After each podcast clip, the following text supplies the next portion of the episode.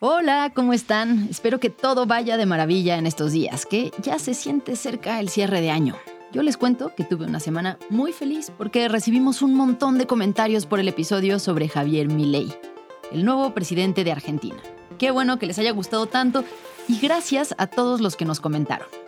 Por cierto, no olviden calificarnos en Spotify. Las buenas calificaciones nos ayudan mucho para poder llegar a más personas. Esta semana vamos a hablar de un tema que suele ser motivo de conversación cada vez que hay elecciones. La juventud. Siempre hay al menos un candidato o una candidata en elecciones de alcalde, gobernador o incluso a la presidencia que usa su juventud como un atributo positivo para venderse frente al público. Con o sin razón, porque como ya veremos, la juventud no es garantía de un buen gobierno.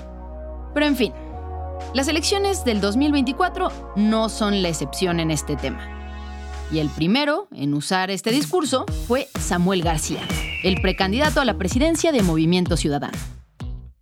Parece que seré el precandidato más joven en la historia de México y ganando el presidente más joven en la historia del país. ¿Realmente es algo nuevo esto de que los jóvenes aspiren a gobernar? ¿O estamos ante un caso de política de vu? Política de vu. Pueblo de México. Protesto guardar y hacer guardar la constitución política y las leyes que de ella emanen. Y si así no lo hicieren, que la nación me lo demande. Yo soy Fernanda Caso y este es un episodio de Política de Vu para N Podcast. Recuerda darle clic al botón de seguir para enterarte cuando salga un nuevo episodio y no olvides seguirnos en redes sociales. Hoy, la edad mínima que la Constitución exige para una persona que aspira a la presidencia es de 35 años. Sin embargo, no siempre fue así. Y entre todos los presidentes y gobernantes que hemos tenido, hubo uno que sobresalió por su juventud. Un hombre que cuando era joven fue niño héroe y defendió al país ante la invasión de Estados Unidos. Que a los 25 años ya era general del ejército. A los 27 fue presidente. Y a los 35 murió fusilado. Es Miguel Miramón. Y esta es su historia.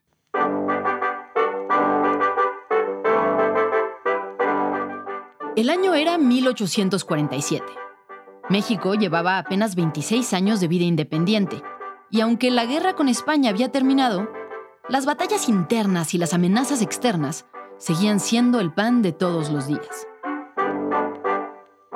Para enero de ese año, Estados Unidos había anexado California y Nuevo México a su territorio, y amagaba con llevarse más. En la Ciudad de México, los jóvenes alumnos del Colegio Militar se preparaban para ser la siguiente generación que defendiera al país. Miguel Miramón era uno de estos jóvenes. Tenía apenas 15 años de edad y llevaba ya un año en el colegio, donde se admitían alumnos a partir de los 14. Miguel era un muchacho de estatura media baja, de tez morena y unos profundos ojos negros del mismo color que su pelo. Como el resto de los cadetes, seguía el riguroso horario del colegio militar. El día iniciaba a las 5.45 de la mañana cuando los cadetes se levantaban, se aseaban, iban a misa y desayunaban. De 7 de la mañana a 8 de la noche sus actividades incluían clases teóricas, acondicionamiento físico, oraciones y taller de dibujo, interrumpidas por la comida y breves descansos. A las 10 de la noche era el toque de queda que indicaba que era hora de dormir. Solo los domingos tenían permitido salir de la escuela.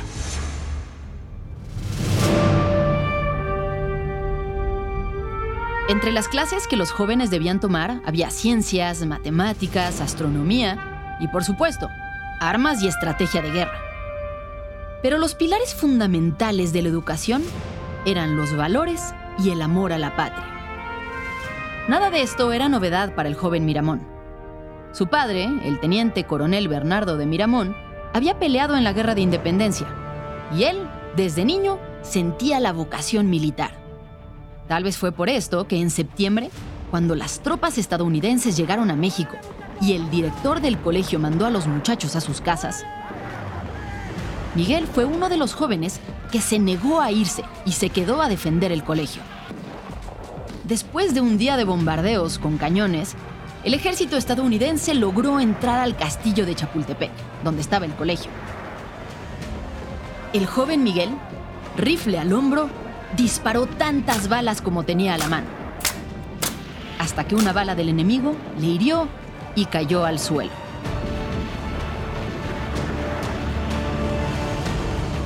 Según relata el historiador Carlos Sánchez Navarro, un soldado estadounidense estuvo a punto de rematarlo, cuando otro de ellos, que había visto la valentía del muchacho, se interpuso para salvarle la vida y lo llevó como prisionero al hospital.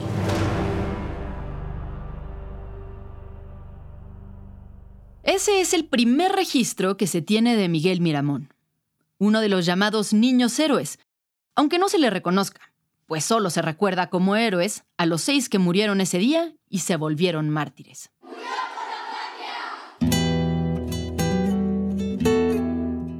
Al poco tiempo, cuando México ya había perdido aquella guerra y se habían firmado los tratados de paz, Miramón volvió al colegio y terminó su formación militar. Luego se volvió un reconocido profesor del colegio y un militar muy diestro en el campo de batalla. En cuanto a su personalidad, se dice que era un hombre firme en sus principios, risueño y sumamente leal. Años después, su esposa lo recordaría así.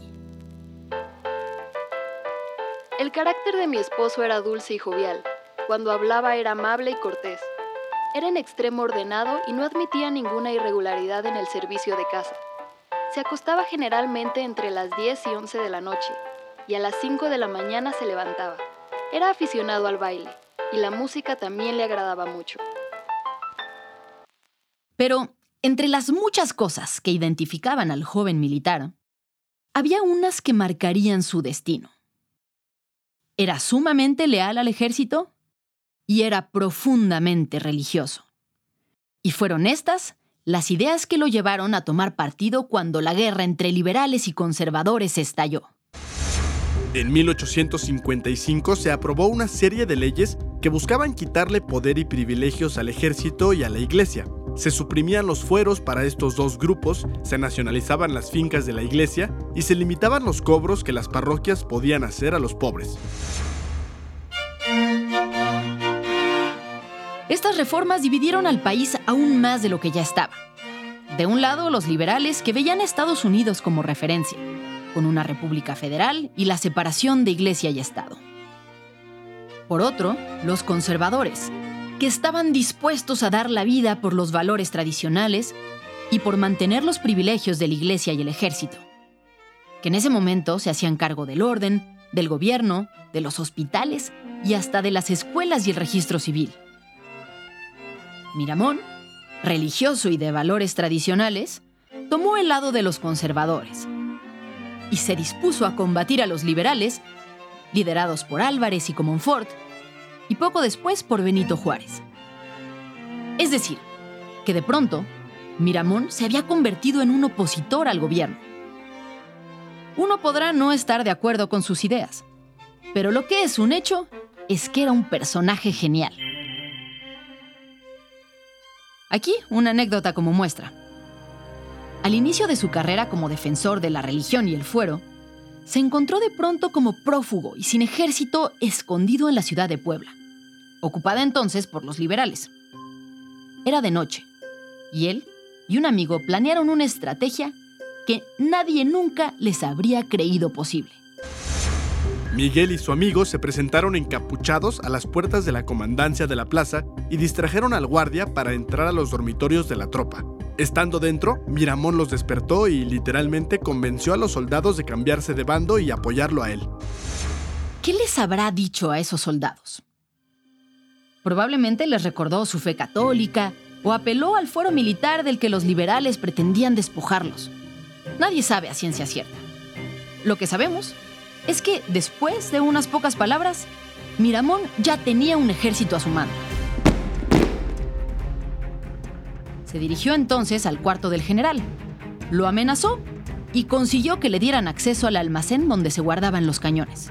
A la mañana siguiente, la ciudad de Puebla ya estaba de vuelta en manos de los conservadores, sin que se hubiera derramado una gota de sangre. Y las campanas de la catedral anunciaron la victoria.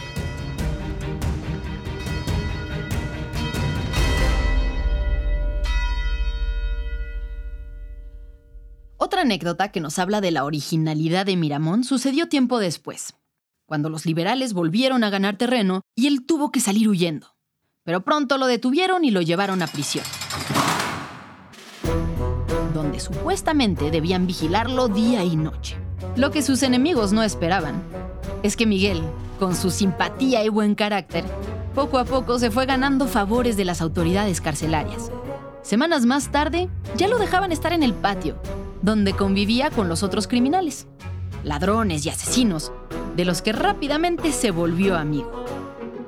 Un día, cuando estaba con los demás prisioneros en el patio haciendo un globo aerostático de papel, llegó a la prisión de visita el gobernador, que detestaba a Miguel, y le preguntó qué estaba haciendo. Él le respondió muy serio. Señor gobernador, estoy haciendo un globo que me servirá de medio de transporte para salir de aquí. Seguro al gobernador no le pareció muy simpático el comentario. Miramón en ese momento hablaba de la fuga en tono de broma, pero en su cabeza llevaba meses planeándola de verdad. Pocas personas tenían permitido visitarle, y una de ellas era su mamá, así que a través de ella organizó el escape. Le pidió que cada semana que lo visitara le llevara una pieza del uniforme que usaban los guardias, Así, una semana recibió los pantalones, otra la camisa, otra la chaqueta, hasta que de pronto tenía el uniforme completo. Un día, antes del amanecer, cuando todavía estaba oscuro, salió de su celda y se paró hasta el final de la fila de los soldados liberales. Al pasar frente al capitán le preguntó, Capitán, ¿me permite que vaya a tomar una taza de café? El capitán le autorizó y así salió Miramón de prisión, caminando como un soldado más. Este joven aún no cumplía los 25 años de edad. Mientras tanto, en el país el poder iba y venía entre liberales y conservadores. Unos ganaban unas ciudades y otros perdían otras. Pero eso sí, en todos lados había cruentas batallas, y Miguel ganaba todas en las que participaba. Miramón se volvió famoso por sus hazañas y la gente componía canciones en su honor.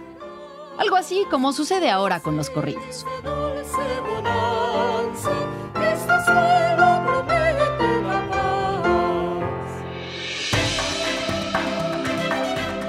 Al poco tiempo, en uno de esos momentos en los que los conservadores tenían el poder, Miramón fue ascendido al rango de general y después a general de división, por sus victorias militares aplacando a las fuerzas liberales. Hasta que en diciembre de 1858 hubo un fuerte conflicto en el Partido Conservador y surgió la idea de buscar a un presidente conciliador que lograra unir al partido y tal vez ganar la guerra. El único nombre que todos estuvieron dispuestos a aceptar fue el de Miguel Miramón, el general que nunca había perdido una batalla. El 2 de febrero de 1859, Miguel Miramón se convirtió en presidente de México, el más joven de su historia, teniendo tan solo 27 años de edad. Pero había un problema. El joven presidente Miramón no sabía estar sentado en un despacho. Su vocación era luchar, y era lo único que había hecho en su corta vida. Así que decidió gobernar desde el campo de batalla, comandando al ejército contra Juárez, quien se encontraba atrincherado en Veracruz. ¿Debió quedarse mejor en la Ciudad de México a gobernar en lugar de irse a la pelea? El gobierno atravesaba un momento complejo, con deudas y sin dinero para equipar a sus soldados. Tal vez si se hubiera dedicado a hacer política en lugar de pelear, habría conseguido el apoyo económico de países extranjeros que necesitaba para fortalecer a su ejército. Lo cierto es que no lo logró. Y Juárez, por su parte, sí consiguió la simpatía del gobierno estadounidense, a cambio de favores sumamente indignos de los que hoy en día ya se habla poco. La gloria de Miramón terminó en Veracruz, en una batalla en la que la Marina estadounidense, aliada con Juárez, frustró los avances de su emboscada por mar. Él, que planeaba entrar al mismo tiempo por tierra, se vio obligado a recular. Y a partir de esto empezaron las derrotas. Su gobierno, sin dinero ni aliados extranjeros, no tenía oportunidad contra la alianza de Juárez con los norteamericanos. Pero ni siquiera en estos momentos lúgubres, la espontaneidad y creatividad de Miramón se apagaron. Según cuenta el biógrafo Sánchez Navarro, tras perder una batalla en Guanajuato, el general Miramón se vio obligado a huir a caballo, con soldados liberales pisándole los talones. Cuando el caudillo vio que los soldados estaban por alcanzarlo, tomó una bolsa de monedas de oro y las echó al piso. Los soldados se lanzaron a recogerlas y él logró escapar. Después de muchas batallas, en las que el ejército de Miramón fue perdiendo terreno, los liberales recuperaron el poder. Y Miramón tuvo que salir huyendo de México. Después de un tiempo en Europa, Miguel Miramón volvió al país y se unió a la causa de Maximiliano de Habsburgo, el emperador austriaco que llegó a gobernar México traído por los conservadores que se habían reagrupado. Pero este imperio duró apenas tres años. Los liberales ganaron finalmente la guerra y capturaron a Maximiliano. La suerte de Miramón, ahí mismo, quedó firmada para siempre.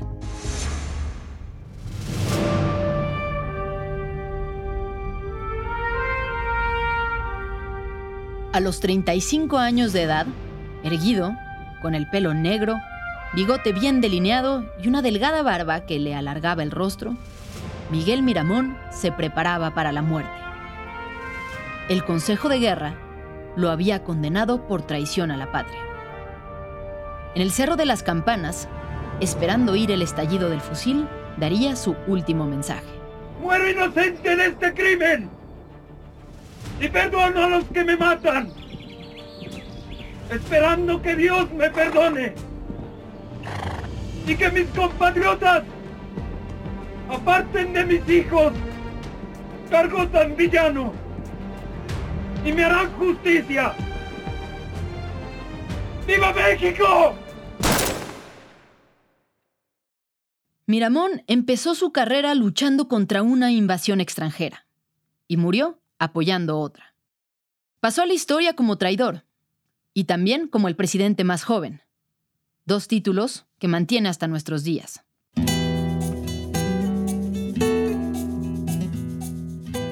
Después de él hubo otros que también llegaron a temprana edad. El propio Maximiliano gobernó como emperador a los 31 años. Y pasada la revolución, entre 1914 y 1915, hubo dos presidentes muy jóvenes seguidos, Eulalio Gutiérrez y Roque González Garza, de 33 y 29 años de edad respectivamente. Con la promulgación de la Constitución de 1917, el perfil de los gobernantes empezó a cambiar, entre otras cosas porque se estableció como edad mínima para llegar a la presidencia a los 35 años de edad. Y ya en épocas recientes, los presidentes más jóvenes han sido Carlos Salinas con 40 años de edad, Ernesto Cedillo con 42 y Felipe Calderón con 44. ¿Qué nos dice la historia sobre la juventud a la hora de gobernar y lidiar con el poder? Cada caso es totalmente distinto. Creo que hay casos de éxito y la juventud necesariamente creo que tiene que ver con un buen ejercicio del poder, pero siempre y cuando eh, el gobernante joven sepa hacerse rodear de gente con experiencia. Están escuchando a Alejandro Rosas, él es historiador y escritor, ha escrito un montón de libros sobre historia de México y sobre sus presidentes. Alejandro, dices que hay que evaluar caso por caso, ¿no? No se puede hablar de la juventud en general. Sin embargo, en las campañas sí suele usarse como un atributo positivo, ¿no? Yo creo que siempre la juventud eh, te arroja los elementos del vigor, de la fortaleza, de la enjundia, del no te cansas, puedes trabajar 36 horas al día. Eh, o sea, creo que tiene ese, e, esa romantización de la juventud, ¿no? Pero por otro lado, tiene una ausencia de experiencia en general, eh, tiene exactamente este, esta dosis de, de, arranques. Claro, y un poco regresando al caso de Miramón, pues él era un joven que era extraordinario en la guerra, ¿no? Y, y empezó a ganarse la confianza de la gente por ser bueno en la guerra. Y de pronto, por circunstancias del destino, acaba en la presidencia pues, resulta que, que no le gusta estar en el despacho, tal vez él quiere estar en el campo de batalla, este, y, pues dura bien poco, no logra hacer los consensos que eran necesarios, y eran muy complicados, pero pues de pronto vemos a la gente con cierta capacidad, por ejemplo, hoy en día para las campañas, y, y luego vemos que eso no se traduce en un buen ejercicio en un gobierno, ¿no? Mira, en el caso de Miramón, rápidamente, creo que ahí el asunto fue, era un periodo de guerra, liberales contra conservadores. Le cayó la presidencia en las manos por una cuestión de, divisiones internas dentro del conservadurismo y tuvo que pues, asumir la presidencia sin ningún tipo de ambición personal en ese sentido. Él no quería la presidencia y por eso la va a soltar en unos meses. Miramón le puedes achacar mil cosas, pero él murió defendiendo sus ideales. Pero más allá de eso, él o Miramón o muchos de estos hombres, tanto liberales como conservadores, eran de una congruencia, se morían defendiendo sus ideas de principio a fin, no el chapulineo que vemos hoy. Él era bueno para el campo de batalla. Pero en general, fíjate, si, si nos vamos a, algunos presidentes, mira, Madero llega a la presidencia en mil, eh, él, iba, él, tenía 38 años cuando asume la presidencia. O sea, no estaba, entraría dentro de los jóvenes, 38 años. Y su gobierno es muy desastroso por las malas decisiones que toma. Obregón, cuando ocupa la presidencia, tiene 40. Y, su, y también yo consideraría dentro de los jóvenes. Pero ¿cuál es la virtud entre Obregón y, Madero? Pues Madero nos los han llenado del apóstol de la democracia y sí, muy bien, todo eso. Pero ya en el ejercicio del poder fue un desastre. Y Obregón, ¿qué supo hacer? Rodearse de los mejores. Entonces, como él sabía, yo soy un ranchero y comerciante y un gran general, yo no tengo, eh, digamos, conocimiento en la educación, pues me traigo a José Vasconcelos. Yo no tengo conocimiento en la economía, pues traigo a Manuel Gómez Morín para que esté cerca y, eso que eran chavos. Entonces, logran rodearse de la mejor gente, pero además escucharlos. Eso es lo más importante. Yo no creo que un joven, digo, yo creo que si necesitas transitar por los caminos y, enlodarte el plumaje, aunque digan que hay quienes no se enlodan, todo el mundo se enloda en la política. Y me refiero, pues hay que dar patadas de pronto, meter el cuerpo, etcétera. Pero yo no creo que eh, eh, creo que necesita sí tener una cierta trayectoria. Por ejemplo, Calderón o Salinas, pues venían de una trayectoria importante. Pues Calderón había sido desde las juventudes del PAN, con un papá panista, este diputado, o sea, había conocido las entrañas un poco del sistema. Salinas desde la Secretaría de Programación y Presupuesto, me parece. Eh, entonces vas viendo que, pues sí hay un fogueo. Entonces creo que eh, no, no hay que tampoco satanizar a la juventud, pero hay de jóvenes a jóvenes. Claro, y justo lo vemos a nivel internacional, ¿no? Tenemos dos ejemplos muy cerca en la región, al menos los que se me vienen a la mente, Bukele y Boric, que ambos llegaron, porque siempre esta idea de juventud trae consigo esta acompañada la idea de frescura, ¿no? Como, como alguien que no estaba en el panorama. Eh, llegaron con ese mensaje, pues han tenido gobiernos, en el caso de Boric en Chile, pues complicadísimo, no ha logrado realmente pasar del tema de la nueva constitución, en el caso de Bukele, pues con unas violaciones a derechos humanos brutales, ¿no? Este, un escrutinio internacional sobre eso enorme, pues que no, no dejan el mejor sabor. Eh, ahora, por otro lado, tenemos gobernantes que sí tienen toda la trayectoria, toda la experiencia. ¿Cómo nos ha ido con esos? Es decir, ¿el no ser joven es garantía de algo? Ni el ser joven es garantía de algo, ni el ser eh, tener experiencia es garantía de algo. Es como cuando te dicen, es que este sí es culto. Eh, Peña Nieto no te puedo decir tres libros en la fil. Sí, pero, pero alguien que leía muchísimo y era cultísimo como López Portillo también tuvo un desastre de gobierno. Como funciona el sistema político mexicano, creo que ahí es donde tendríamos que encontrar las claves de por qué, ni siendo muy culto, vas a ser un buen presidente como López Portillo, ni siendo un inculto vas a ser un buen presidente como Fox. Aquí, digamos, quitando a Porfirio Díaz, que la última presidencia llegó a los 80 años, el, más grande al asumir el cargo presidencial fue López Obrador. O sea, él, él, va a dejarla de, creo que tenía 64 y la va a dejar ahora de 70 el próximo año. Tuvimos un López Portillo que andaba por los cincuenta y tantos, el otro, el siguiente de López Obrador, Carranza 62 y luego Ruiz Cortines 61, que, que además consideraban ya viejos. Pero realmente no eran tan grandes pero tampoco podemos decir que gracias a esa experiencia tenemos un país maravilloso, con ninguno. O sea, el problema es ese. No tiene que ver con la edad, ni tiene que ver con la, eh, con la juventud. Tiene que ver con la ambición, con la falta de sentido común de, muchos de los candidatos que buscaron la presidencia, de, abandonando sus puestos. Eh, es decir, eh, por ejemplo, en el caso de, Samuel, yo creo que él ah, comete el peor error porque qué mejor bandera que, podría tener que demostrar. Miren, yo goberné seis años de León y dejé estos números, creo que lo puedo hacer, porque no es lo mismo ser, como dicen, eh, borracho que ser cantinero. O sea, cuando ya te toca ser cantinero, ya te das cuenta de que los borrachos son son pesados. Si a mí me das a escoger, yo prefiero a alguien con trayectoria y experiencia, a pesar de que no necesariamente va a ser un éxito, a alguien que solo lo mueve la ambición, el show eh, y una juventud que verdaderamente podía haber esperado a un mejor momento. Ahora, finalmente, eh, quienes te seguimos en Twitter sabemos que constantemente hay políticos que dicen cosas que no tienen nada que ver con lo que pasó en la historia y tú haces una gran labor social corrigiéndolos en tus redes sociales. ¿Qué tan importante es que los políticos conozcan nuestra historia?